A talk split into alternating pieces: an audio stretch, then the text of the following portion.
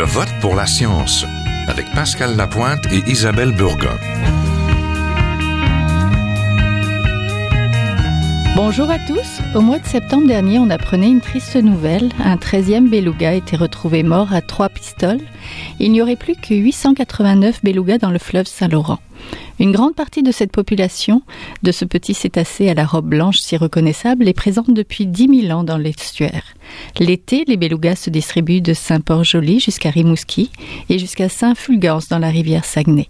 En hiver, ils préfèrent les eaux de l'estuaire maritime et celles du nord-ouest du golfe Saint-Laurent. Depuis novembre 2014, l'espèce est classée en voie disparition par le Comité sur la situation des espèces en péril au Canada. Il y a près de 150 ans, on dénombrait jusqu'à 10 000 belugas dans l'estuaire et le golfe du Saint-Laurent. Leur nombre n'a cessé de décroître sous la pression des pêcheurs notamment et de la pollution pour descendre en dessous de 1000 individus. On ne remarque aucun rétablissement notable de la population. Pire, l'état de santé des belugas inquiète. Ces dernières années, les chercheurs observent des mortalités inexpliquées de nouveau-nés. De nombreuses études scientifiques se penchent sur ce petit cétacé blanc. Les belugas vont-ils disparaître du fleuve Saint-Laurent? C'est la question que l'on va poser à nos invités.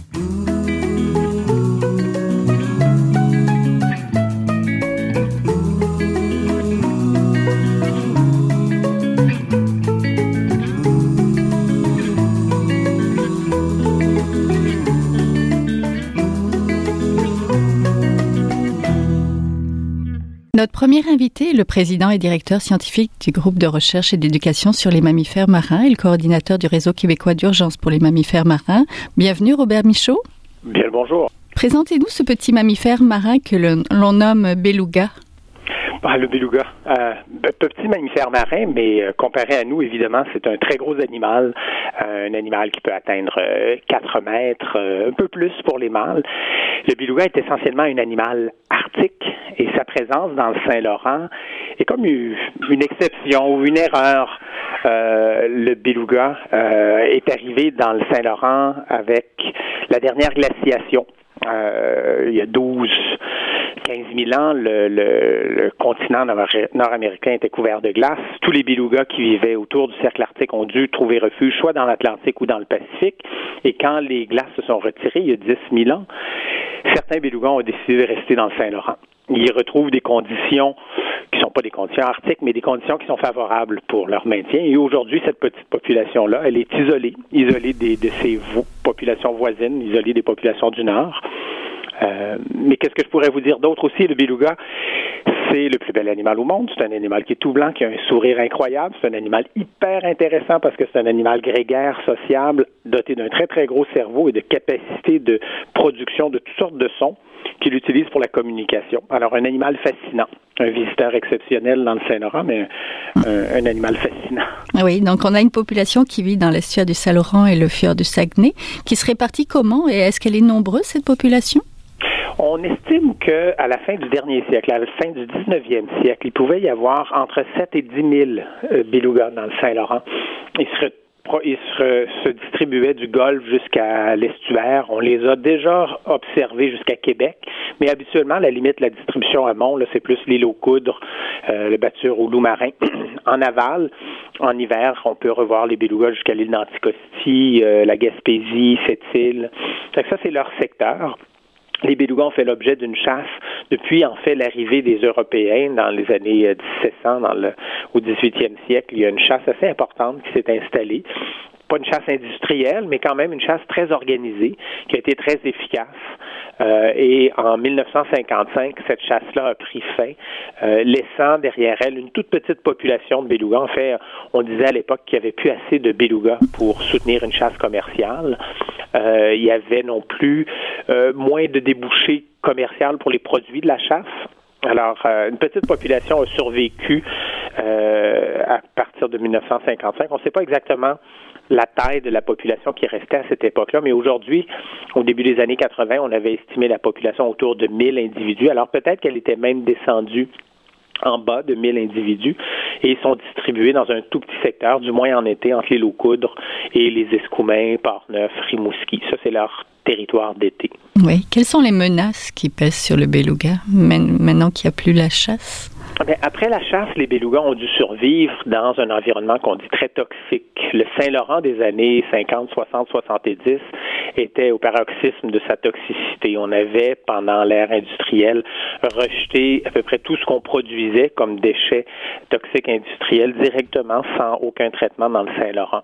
Aujourd'hui, le Saint-Laurent est encore un endroit très contaminé, mhm. beaucoup moins que ça l'a déjà été, mais il ne faut pas sous-estimer que c'est encore un endroit toxique et les belugas gardent des traces de cette histoire très récente, c'est-à-dire le leg euh, de contamination, le leg toxique du Saint-Laurent est encore très présent chez les belugas.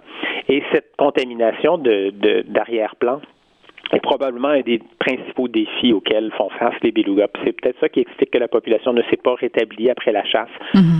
Mais euh, récemment, alors on a suivi depuis une trentaine d'années avec tout un ensemble de collègues, c'est un projet qui avait été démarré par le docteur Pierre Bélan, suivi par des vétérinaires de la faculté de médecine vétérinaire, nos collègues de pêche et océan Canada. Alors depuis une trentaine d'années, on, on, est sans être au chevet des belugas, on suit de très près cette population-là. Et euh, pendant les premières années, la contamination était notre principale hypothèse. Ça demeure une hypothèse importante pour expliquer le non-rétablissement de la population, mais depuis une dizaine d'années, on fait face à un nouveau phénomène. La population est en déclin. Euh, on a observé des mortalités chez les nouveaux-nés, des mortalités chez les femelles qui donnent naissance.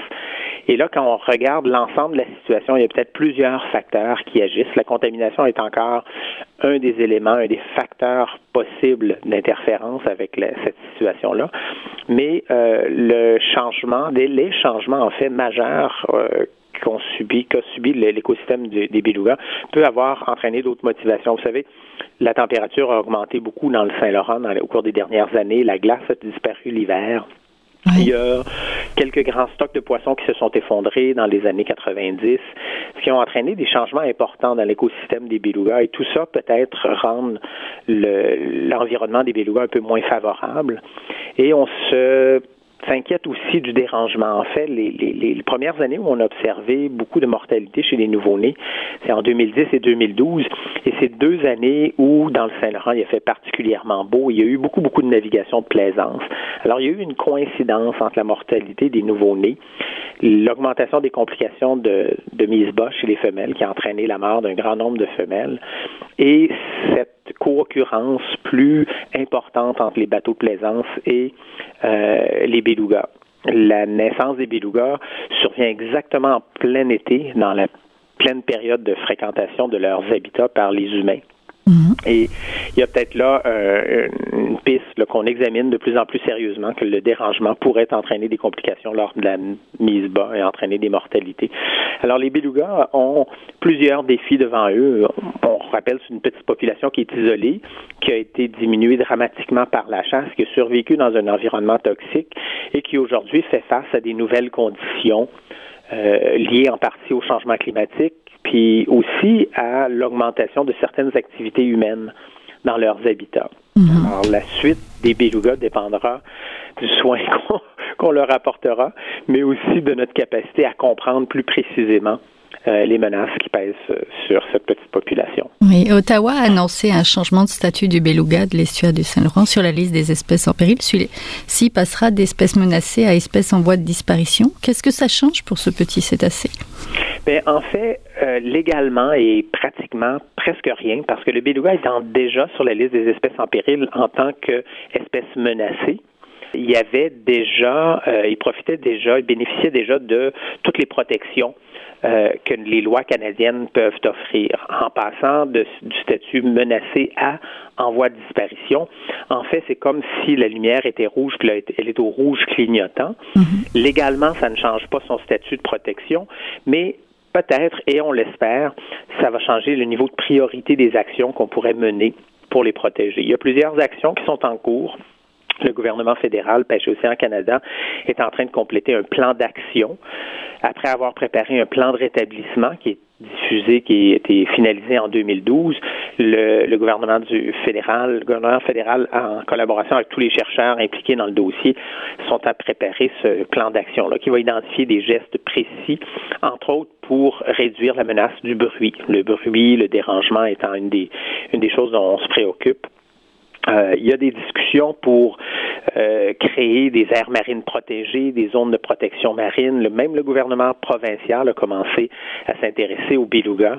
Euh, on sait que le gouvernement provincial a annoncé une immense stratégie maritime qui pourrait entraîner l'augmentation de la navigation dans le Saint-Laurent. Mais en annonçant cette stratégie-là, ils se sont aussi engagés à créer des aires marines protégées pour assurer une certaine protection pour le beluga. Alors on va voir au cours des prochaines années et le plus vite sera le mieux, des initiatives, on l'espère, qui pourront concrètement protéger une partie de l'habitat du beluga. On pense que ça pourrait être une stratégie importante. On appelle ça des refuges acoustiques si il y a une partie de l'habitat du beluga qui est très impactée par la navigation, par la présence humaine. Il y a encore des parties de son habitat qui sont euh, assez calmes. On parle du Saguenay, par exemple, le chenal sud de l'estuaire Saint-Laurent. Alors, une des stratégies dont on fait la promotion chez nous, puis il y a une bonne écoute au niveau des deux gouvernements, puis on espère que ça se concrétise, c'est de créer comme des mesures compensatoires. Si on, on, a un impact sur une partie de l'habitat du beluga, si du moins on était capable d'en préserver une autre partie, on pourrait garder un certain équilibre. On pense que c'est une des actions rapides, concrètes et, et, pratiques qui pourraient être mises en œuvre pour aider ces belugas. Oui, au GREM, vous avez un programme, Adopter un beluga. Pourriez-vous nous en parler un petit peu? Oui, en fait, c'est un programme qui remonte à, euh, à la fin des années 80. C'est un consortium, l'Institut national d'école de toxicologie avec euh, nous au GREM euh, et nos partenaires de la faculté de médecine vétérinaire. On a mis euh, en place un, vaste programme pour suivre les belugas vivants et morts. Et en 88, on avait lancé cette idée-là. Nous, au GREM, notre travail, c'est d'étudier les animaux vivants et un de nos outils, c'est ce qu'on appelle notre album de famille. On a appris à reconnaître un à un un grand nombre de belugas. Et ces belugas qui sont devenus ces belugas connus, dont on, suit la, vie et les, les depuis une trentaine d'années, ont été offerts en adoption. Il y a une 130 belugas qui ont été adoptés dans la première vague de la campagne d'adoption et on a relancé cette campagne d'adoption en 2014 et déjà une trentaine d'autres belugas ont trouvé des parrains des villes de Montréal et Québec avec une quarantaine d'autres municipalités riveraines de Saint-Laurent ont adopté une dizaine de belugas. Euh, Canada Steep Shipline a adopté un beluga. Mylène Paquette a adopté un beluga. On a plusieurs personnalités et des groupes de citoyens qui se mettent ensemble pour adopter un beluga. Nous, on demande 5 000 dollars par année pour une période de trois ans pour adopter un beluga et on s'engage à retourner aux parrains des nouvelles fréquentes de leur beluga. Et ces sous-là servent pour supporter les activités de recherche du ce qu'on appelle maintenant le projet Beluga, euh, qui comprend des volets d'analyse génétique, d'analyse de contaminants, d'analyse de pathologie.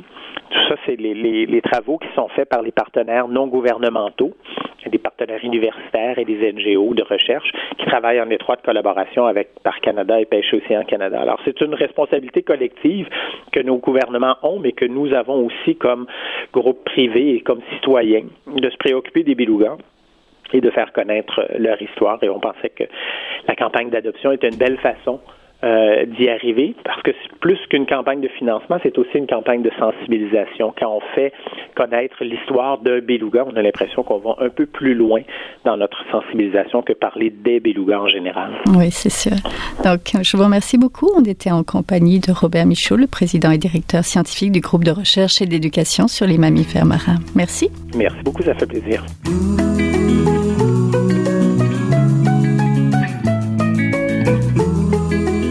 Nous rejoignons à présent Stéphane Lair, directeur régional pour le Québec du Centre canadien coopératif sur la santé de la faune et professeur agrégé à la faculté de médecine vétérinaire de l'Université de Montréal. Bonjour.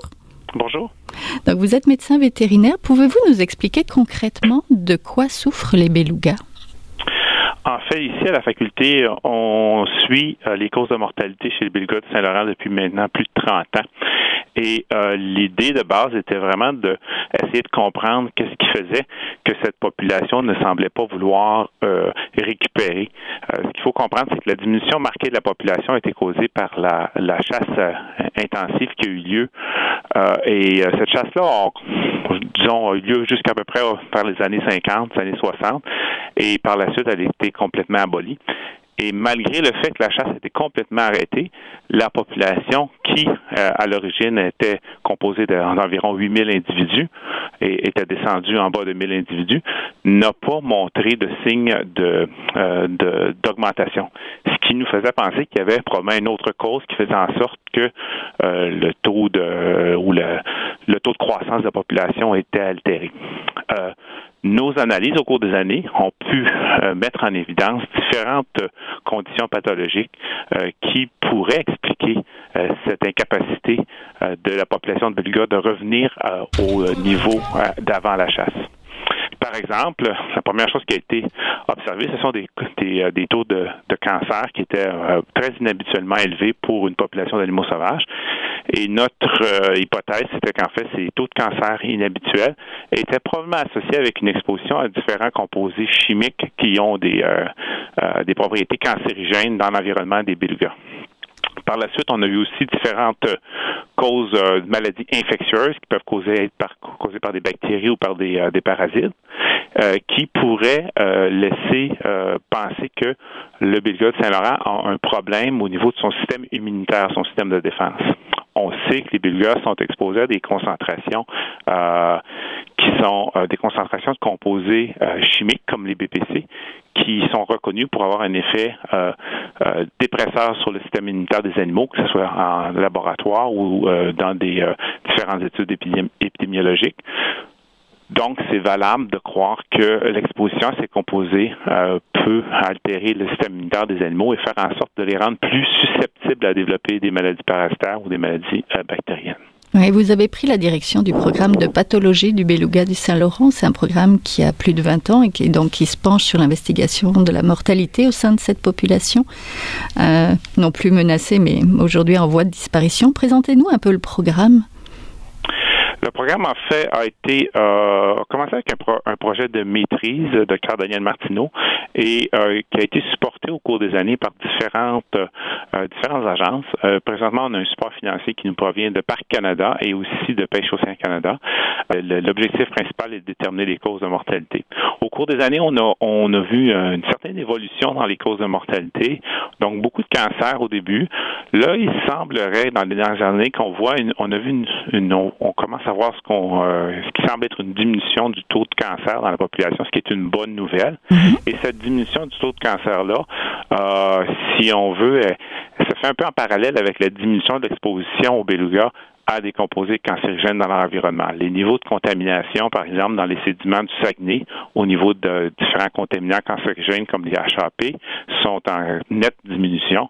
Et ça, ce que ça, ça, ça, nous fait penser, c'est que probablement notre hypothèse justement de, du lien entre le développement des cancers et l'exposition aux, euh, aux, composés cancérigènes, euh, ça nous fait penser que ce lien-là était réel. Euh, ce qu'on a pu observer, donc il y a des améliorations pour certaines des, des maladies, mais ce qu'on a pu observer dans les dernières années qui nous trouble beaucoup, c'est une, ce qui semble être une augmentation, plutôt je devrais dire une diminution du taux de survie des jeunes. Euh, dans les, les, les, les, premières années, euh, on pouvait trouver entre 0 et 3 carcasses de nouveau-nés échoués sur les, euh, sur les berges. Et euh, depuis environ 2008, on, on, a des euh, 7, 8, 9, 10, et même on a eu une année avec 16 carcasses de veaux, ce qui nous fait penser que le taux de survie des jeunes est diminué. Et présentement, ça semble être vraiment euh, la problématique la plus importante dans la population. Oui, quand vous regardez l'état de santé générale des belugas, vous ramassez des carcasses et vous les analysez. Pouvez-vous nous expliquer un petit peu ce que vous faites, que vous regardez? Ce qu'on fait, en fait, c'est une euh, c'est une autopsie, comme on pourrait faire euh, euh, chez, en, médecine humaine suite à un, décès, ou qu'on on, va faire en médecine vétérinaire régulièrement chez les animaux domestiques. L'autopsie, l'objectif, c'est vraiment de déterminer la cause de la mort de l'animal. On va donc commencer par un examen macroscopique, donc ce qu'on peut voir à l'œil nu. Il y a une dissection de la carcasse qui nous est la carcasse qui, qui est apportée ici dans nos laboratoires, une section complète pendant cette discussion-là, on va essayer de, euh, de détecter euh, différentes euh, différents problèmes qui, qui, pourraient expliquer l'échouage. Par exemple, si un beluga est frappé par un bateau, ben, on pourrait voir des fractures de côte. Donc, c'est quelque chose mhm. qui se voit à l'œil nu. Durant cette dissection-là, ce qu'on va faire, c'est qu'on va prendre différents organes, des échantillons de différents organes, qui, eux, vont être conservés pour un examen qu'on va appeler un examen microscopique qu'on réalise sur des fines couches de tissu au microscope. Et ce type d'examen-là va nous permettre de détecter euh, ou de, caractériser certaines maladies euh, bactériennes, certaines maladies virales ou, parasitaires. Euh, et suite à ces analyses microscopiques, on va par la suite, au besoin, faire des analyses complémentaires qui peuvent aller essayer de détecter la présence d'un pathogène qui pourrait expliquer certaines lésions qu'on a vues à l'examen microscopique. il y a beaucoup... Et au final, on va arriver, le pathologiste va arriver avec un diagnostic de la cause la plus probable de la mort de l'animal. Oui, il y a beaucoup de mortalité au sein des mères et des bébés. Pourquoi? Oui, c'est ce qu'on a, c'est ce qui, euh, ce qui nous, euh, c'est ce qui, si on a observé dans les dernières années, disons, disons dans les, environ les, euh, les 8-9 dernières années, on, on a ce qui, on a observé ce qui semble être une augmentation des problèmes reliés à la mise bas. C'est-à-dire que on a un nombre anormalement ou inhabituellement élevé de ce qu'on appelle des dystocies. Une dystocie, c'est une difficulté au niveau de la mise bas. C'est-à-dire que la femelle, les femelles semblent avoir euh, de la difficulté d'expulser leurs jeunes euh, lors de la mise bas. Euh, les, ce qui pourrait concorder avec une diminution de taux de survie des jeunes. C'est-à-dire que si la mise bas est difficile, si la mise bas est prolongée, euh, le veau va être faible. Il va donc avoir, dans un environnement comme le Saint-Laurent, il va avoir plus de difficultés à suivre sa mère. Et puis, euh, ce qui peut faire une augmentation des risques que ce veau soit séparé de sa mère. Et si le veau est séparé de sa mère, bien, il va, il va, il va mourir parce qu'il est dépendant de sa mère à cet âge-là. Euh, présentement, on n'a pas trouvé la cause de ces problèmes, ce qui semble être des problèmes de mise bas dans la population. On a différents pistes, euh, mais il n'y a pas de, pistes encore qui ont été démontrées. Oui, vous suivez aussi les femelles en, gestation. Il y a des problèmes de, recherche. disons que le, il y a différents chercheurs qui vont travailler sur, sur la, population présentement. Euh, nous, de notre côté, à la faculté de médecine vétérinaire, on s'occupe essentiellement des causes de mortalité. Il y a des chercheurs euh, que ce soit pour Pêche au Canada euh, ou que ce soit pour des organismes euh, non gouvernementaux qui vont faire des, plutôt des suivis de population euh, au niveau d'occupation du territoire et aussi au niveau de la gestation des, des femelles. Il y a une chercheur, par exemple, à Pêche au Canada qui va prendre des biopsies cutanées d'animaux vivants mhm. à distance et elle est capable de déterminer en faisant des dosages d'hormones si telle femelle est gestante ou pas. Donc d'avoir un taux de gestation, si on veut, de, de, la population. Mais de notre côté, on s'intéresse surtout aux causes de, mortalité. il y a eu des changements importants dans l'écosystème marin des belugas, la surexploitation des ressources, l'augmentation de l'activité industrielle, les changements climatiques. Quels sont les changements les plus dommageables aux belugas? Ben, c'est sûr que euh, oui, l'écosystème du de l'espoir du Saint-Laurent et du Golfe ont changé considérablement dans les dernières années. On a différents indicateurs qui nous démontrent, par exemple, qu'il y a une augmentation euh, de la température de l'eau. Et cette augmentation de température-là peut avoir un, impact sur euh, l'abondance de différentes proies qui sont essentielles au beluga. Et on se pose beaucoup de questions euh, sur, euh, par exemple, le lien possible entre un état nutritionnel un peu déficient associé avec ces changements de disponibilité de proies et l'augmentation des problèmes de mise bas. C'est-à-dire que donc, le les changements écosystémiques qu'on retrouve dans le Saint-Laurent pourraient être une des causes d'une augmentation des problématiques reliées aux, aux mises bas. Euh, on a, fouillé pas mal aussi toute l'histoire du, euh, dérangement. On sait qu'une femelle, euh, lors de la mise bas, va avoir tendance à, s'isoler et tout dérangement, tout stress externe peut faire en sorte que la mise bas va être prolongée. C'est vraiment physiologique, c'est-à-dire qu'il va y avoir une, une dilatation du canal du canal vaginal qui va être moins bonne si l'animal est stressé, si l'animal est dérangé. Et on a vu une certaine corrélation au niveau, il n'y a pas eu vraiment changement d'augmentation du, euh, trafic maritime euh, commercial, mais au niveau de tout ce qui est euh, récréationnel, si on veut, on a deux années où on a, on a observé un, nombre important de veaux où il y avait eu des années assez avec des augmentations au niveau des, des activités récréatives dans des habitats qui semblent être importants pour euh, les femelles, euh, les femelles gestantes, les femelles qui euh, qui vont qui vont mettre bas. Fait qu'on peut penser que si on dérange, si le, dérangement dans les, les, zones d'importance est augmenté, on pourrait, ça pourrait augmenter les complications lors de la mise bas. Ce qui fait que présentement, le, tout le groupe qui travaille sur le Belga, surtout avec Parc Canada, ils sont à évaluer la possibilité justement de, de mettre en, en place des mesures qui vont faire en sorte qu'il y a certaines zones d'importance qui ont été euh, identifiés comme d'importance pour les mises-bas des femelles afin de diminuer le dérangement de ces femelles-là durant la période de mise-bas. Oui. Êtes-vous optimiste alors qu'on vient de classer les belugas en voie de ah ben, disparition? C'est sûr que je pense que présentement, comme je disais, euh, on n'a pas, euh, on n'a pas été capable nécessairement à ce moment-ci de mettre euh, le doigt sur une cause comme telle, mais ce qu'il faut faire, il faut vraiment essayer de travailler de tous les fronts. On a identifié certaines, certains éléments.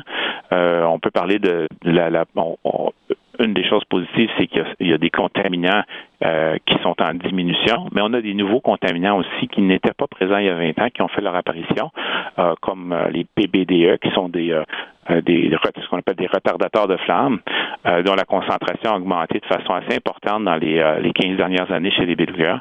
Et ces fameux PBDE sont associés avec une diminution de l'activité de la thyroïde, de la glande thyroïde chez les animaux en général. Et on sait que la glande thyroïde a une importance lors de la mise bas. Donc, si on a un animal qui a une thyroïde qui fonctionne, qui ne fonctionne pas bien, qui est suppressé, euh, ça pourrait augmenter euh, les chances de complications euh, lors de la mise bas. Donc, on parle de changements environnementaux globaux, comme le réchauffement climatique. On parle d'une augmentation potentielle de dérangement dans certaines zones. On parle d'exposition à certains contaminants qu'on va appeler des, euh, des disrupteurs endocriniens, c'est-à-dire des contaminants qui vont avoir un effet sur le système endocrinien.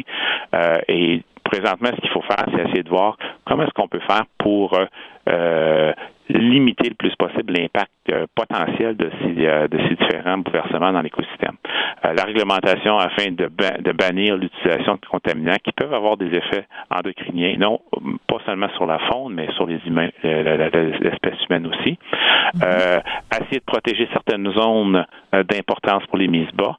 Et finalement, peut-être ce qui est le plus difficile, bien entendu, c'est essayer de minimiser l'impact des changements globaux, les changements climatique sur l'écosystème du Saint-Laurent.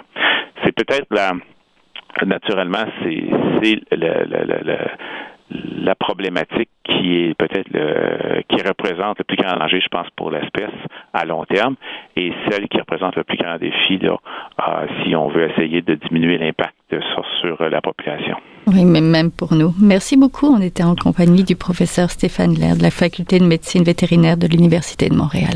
C'est tout pour cette semaine. Je vote pour la science est une production de l'agence Science Presse avec Radio VM.